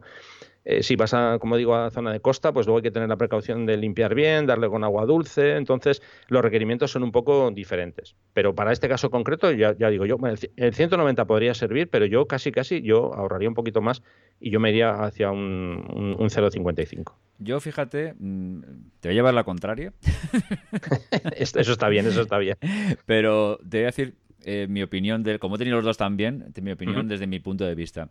O sea, yo... Eh, no es que me arrepienta de haber comprado el 0.55, pero, pero casi casi, ¿eh? O sea, en algunos momentos he dicho, ¿para qué demonios cambié de trípode? Te explico. El 0.55 es mejor que el 190. O sea, es mejor, es más grande, es más alto, eh, es más robusto, es mejor trípode en general, por eso cuesta más. Eso es una cosa que es obvia, ¿no? Pero eh, en interiores, que no es necesario que casi nada de lo que acabo de decir son imprescindibles, porque mm, precisamente además el 190 tiene una característica que me gustaba y que el, y que el, y que el 055 no tiene, que es una chorradilla cuando está en, en dos patas, o sea, digamos, eh, los, yo hablo, hablo, de una forma que es, que es tristísima, no dos patas, sino dos, dos, dos fases. Las patas tienen una extensión, se extienden Entre, en tres fases, digamos, ¿no? Pues cuando están en dos fases, en las dos más robustas, que es lo que yo lo suelo tener más o menos puesto, la tercera, la más fina, no la suelo utilizar tanto. Bien hecho. vale, pues eh, el 190 se quedaba en una altura, sin tocar la, la esta del centro, se, tocaba, se queda en una altura casi idónea para arquitectura, para interiores, no para arquitectura, para interiores. Es casi idónea. Esto es una cosa de casualidad absoluta. Y sin embargo, el, el 0.55 mm, no. Entonces tengo que andar siempre con la fase intermedia, eh, ajustando un poco ahí a mano, a dedo y tal igual, a, ojo, perdón, para que quede más o menos a la altura del 190. Primero, eso es una chorrada, pero te aseguro que en interiores cuando haces todos los días, todos los días, todos los días un montón de fotos, te aseguro que son chorradillas que agradeces que tal. Y segundo, que es el, peso de más innecesario. O sea, eh, una de mis mm, próximas intenciones de, compra de material es comprarme uno de fibra de carbono. Lo que pasa es que tampoco encuentro tanta diferencia entre los de fibra de carbono y los otros. Hay, pero no veo tanta diferencia de peso, pero sobre todo por la diferencia de, precio que cuestan. Pero, pero bueno, al final me lo terminaré comprando porque es que de verdad yo termino con el hombro destrozado. O sea, destrozado. Porque solamente en una habitación yo cojo la, cámara y el trípode con una además normalmente por las, prisas y porque más con la otra mano llevo alguna cosa un flash o lo que sea eh, lo cojo con una sola mano lo levanto a pulso y llevo la cámara el objetivo que ya pesa bastante, el grip, em, el disparador de flash y el trípode que el 0.55 ya digo pesa es un trípode que ya empieza a pesar un poco lo levanto a pulso y lo cambio en una sola habitación dos tres cuatro veces de posición Eso multiplícalo por no sé cuántas habitaciones y multiplícalo por no sé cuántas casas. Al final termino, yo termino con unos dolores de hombro, o sea, brutales. Entonces, el 190 me permite hacer prácticamente todo lo que, lo que me permite hacer el 0,55, pero aligerando un poco el peso, sin tener que pagar una burrada por un, un, fibra de carbono. Con lo cual, mm, yo abogaría más por porque, porque comprar el 190, que a mí fue un capricho de decir, voy a comprarme uno mejor porque así no se me caerá jamás la cámara, esto es súper fuerte y tal y cual. Y sí, realmente es verdad. Y, si, fuera, lo tuviera que utilizar con otras terceras eh, intenciones de paisajes o cualquier otra cosa, tipo de fotografía, probablemente la, recomendación lógica es el 155. Pero si solamente lo vas a utilizar para interiores, mmm, yo creo que te puede valer tanto uno como otro, e incluso te diría yo que, podría ser el 190 una buena recomendación. Eso sí, efectivamente es más duro el, el 0.55 y probablemente sea más longevo, pero bueno. Eh, por último, dice, ¿me recomiendas también un disparador inalámbrico y un flash de mano para algunas zonas muy oscuras, aunque no sé si es muy difícil aprender a utilizarlo? Eh, a ver, te voy a, eh, responder a la primera parte y a la segunda parte no te voy a responder. Primero, porque estamos en paisajes y me parece que ya hablar, empezar a hablar de flashes de mano no es el momento. Y segundo, porque eso es un mundo, ¿vale? Eso es un mundo. Fernando, te sí que te prometo que está al caer un programa sobre flash de mano, ¿vale? Entonces ahí hablaremos de flash de mano y responderé de, algunas cosillas de ese tipo. Pero sobre el disparador inalámbrico, sí, te respondo. Yo no tengo ningún disparador inalámbrico. tú, tienes, tú tienes una cámara con un palo, que no sé yo. yo tengo una cámara con un palo. Yo tengo el típico disparador eh, cutre de 5 euros o 3 euros, marca Z que, tiene un cablecito que se coloca la cámara en un lado y ya está. Y ya está. Los disparadores inalámbricos son un rollo. Eh, yo compré uno una vez y, me aburrí de ellos a los dos. O tienes un, un interfaz de, de comunicación con la cámara, que tienes que ponerlo, claro, lógicamente, o eh, tiene que dispararse por, los, los, infrarrojos, creo que son, ¿no? Lo que lleva la cámara son sí, de infrarrojos. Pero claro, los infrarrojos los tiene la cámara en, una posición. Entonces, o te pones en la posición donde la, cámara detecta los infrarrojos o no, lo, o no los ve. Entonces, al final me di cuenta de que era una chorrada. Ahí dije, no, no. Entonces, me compré uno de cablecito, que son un metro de cable o una cosa así. Está ahí colgando siempre. Es súper fiable súper efectivo y para lo que se necesita en interior. Y lo más barato imposible. Y cuando se rompe, me compro otro. Siempre llevo dos o tres en la mochila y, y ya está. Incluso te diría yo que dependiendo del flujo de trabajo, porque yo no sé si te dedicas solamente a la fotografía de interiores o, lo quieres para una cosa ocasional, pero vamos, si es una cosa ocasional, es que no hace falta ni que te compres un disparador. La verdad es que te lo puedes comprar porque son cuestan dos duros, pero, pero que si no lo quieres comprar, pones el temporizador a dos segundos o a diez segundos y con eso te salen las fotografías perfectamente tal. Pero bueno, en fin, si quieres un disparador, te compras yo mi recomendación, uno de cable, pin, pin, pin ahí colgando, la perita está ahí, pin, pin, pin, y van, van maravillosamente bien. No sé si tú quieres decir algo al respecto, porque tú imagino que utilizas disparadores, ¿no? Sí, bueno, a ver, yo, yo soy un poco gandula a veces. Eh, a ver, yo me pongo muy nervioso cuando hay algo colgando en la cámara, sobre todo si estoy, por ejemplo, en situaciones de viento, eso es como, el, badajo, como el badajo de una campana, ¿sabes? Clink, clon, clink, clon. Claro, Entonces, bueno, llevo, sí, un velcro que lo sujeto con, el con, ese velcro y tal, pero al final muchas veces, eh, en serio, pongo el de dos segundos, el temporizador de dos segundos y ya está. Claro, claro. Sí, es, siempre una cosa ocasional es lo mejor, ¿eh? es que te, evitas, te evitas Sí, eso es, que al final voy a, la, parte más, o sea, a, la solución más, más rápida, ¿no? Sí que tengo, tengo dos, uno tengo como ese que dices tú, marca Z, y luego tengo otro que viene ya con pantalla, que se, bueno, ya puedes eh, incluso... Intervalómetro o algo así, eso es, pero realmente, eh, vamos, lo uso simplemente como disparador y, punto, pero insisto que muchas veces, la mayoría, dos segundos y, no, vamos, no, no, llevo nada colgando. No, no, si es para una cosa así ocasional, tal. Hombre, en interiores es casi imprescindible y entonces si, si te dedicas a la fotografía de interiores con una cierta regularidad sí que necesitas un disparador porque si no estás moviendo la cámara, si sobre todo si quieres que la cámara eh, te haga varias exposiciones de una misma toma, pues lógicamente no es bueno andar dando el dedillo porque al final se mueve un poquito y esos milímetros al fusionar las, exposiciones eh, te destrozan la fotografía, ¿no? Te, pierdes la nitidez o incluso se sale borrosa y tal igual. Pero, pero eh, efectivamente con uno de cablecito y como ahí no hay viento en interior, no suele haber mucho viento, pues, pues la verdad es que te evitas esos problemas que tú tienes y son lógicos. sí, hay, hay, alguna solución, como tú comentabas, mm, la típica que colocas en la zapata del flash de la cámara, ahí pones el receptor con un cable conectado a la cámara y luego tú tienes un, bueno, lo que es el disparador que te llevas en el bolsillo. Lo que pasa es que al final siempre dependes de que tienes que llevar pilas porque si, ay, se me ha gastado la pila, ya no puedo usarlo, en fin. Eh, al final eso está, siempre esclavo de las pilas también para el, para el disparador, ¿no? Lo mejor es que, como dices tú, el de cable, que ese no, no lleva pilas y ya está. A ver, yo mm, voy a hacer una cosa que esto ya es para otro programa, pero lo voy a decir también. Dicho esto que acabo de decir, cuando según qué trabajos que requieren según qué cosas, yo tengo otra solución que se llama Cam Ranger, no sé si tú la conoces.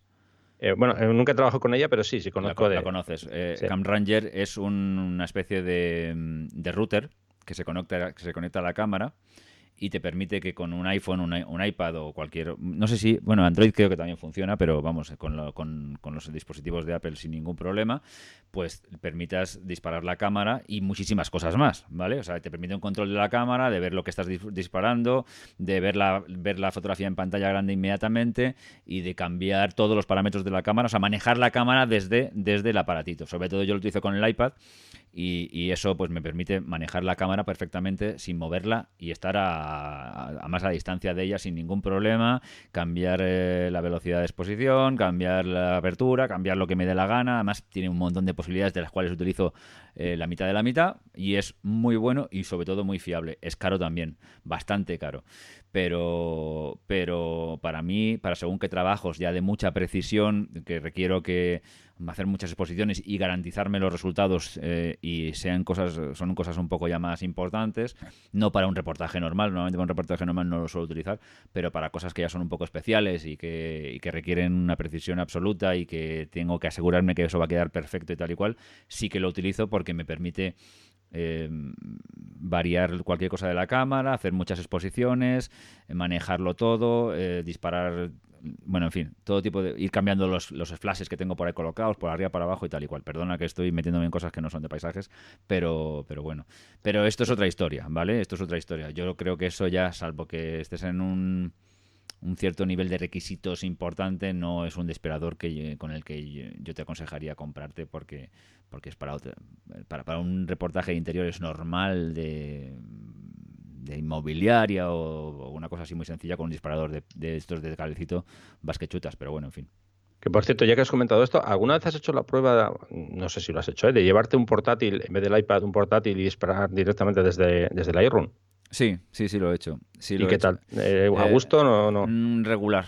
Regular, regular. No está mal, pero al final me lío un poco. Y quizás, quizás tendría que eh, hacerlo, sabes, que esto es como todo, que a lo mejor cuando ya lo utilizas de una, con una cierta regularidad, pero no lo encontré de todo fluido. A veces me daba la sensación de que se quedaba como...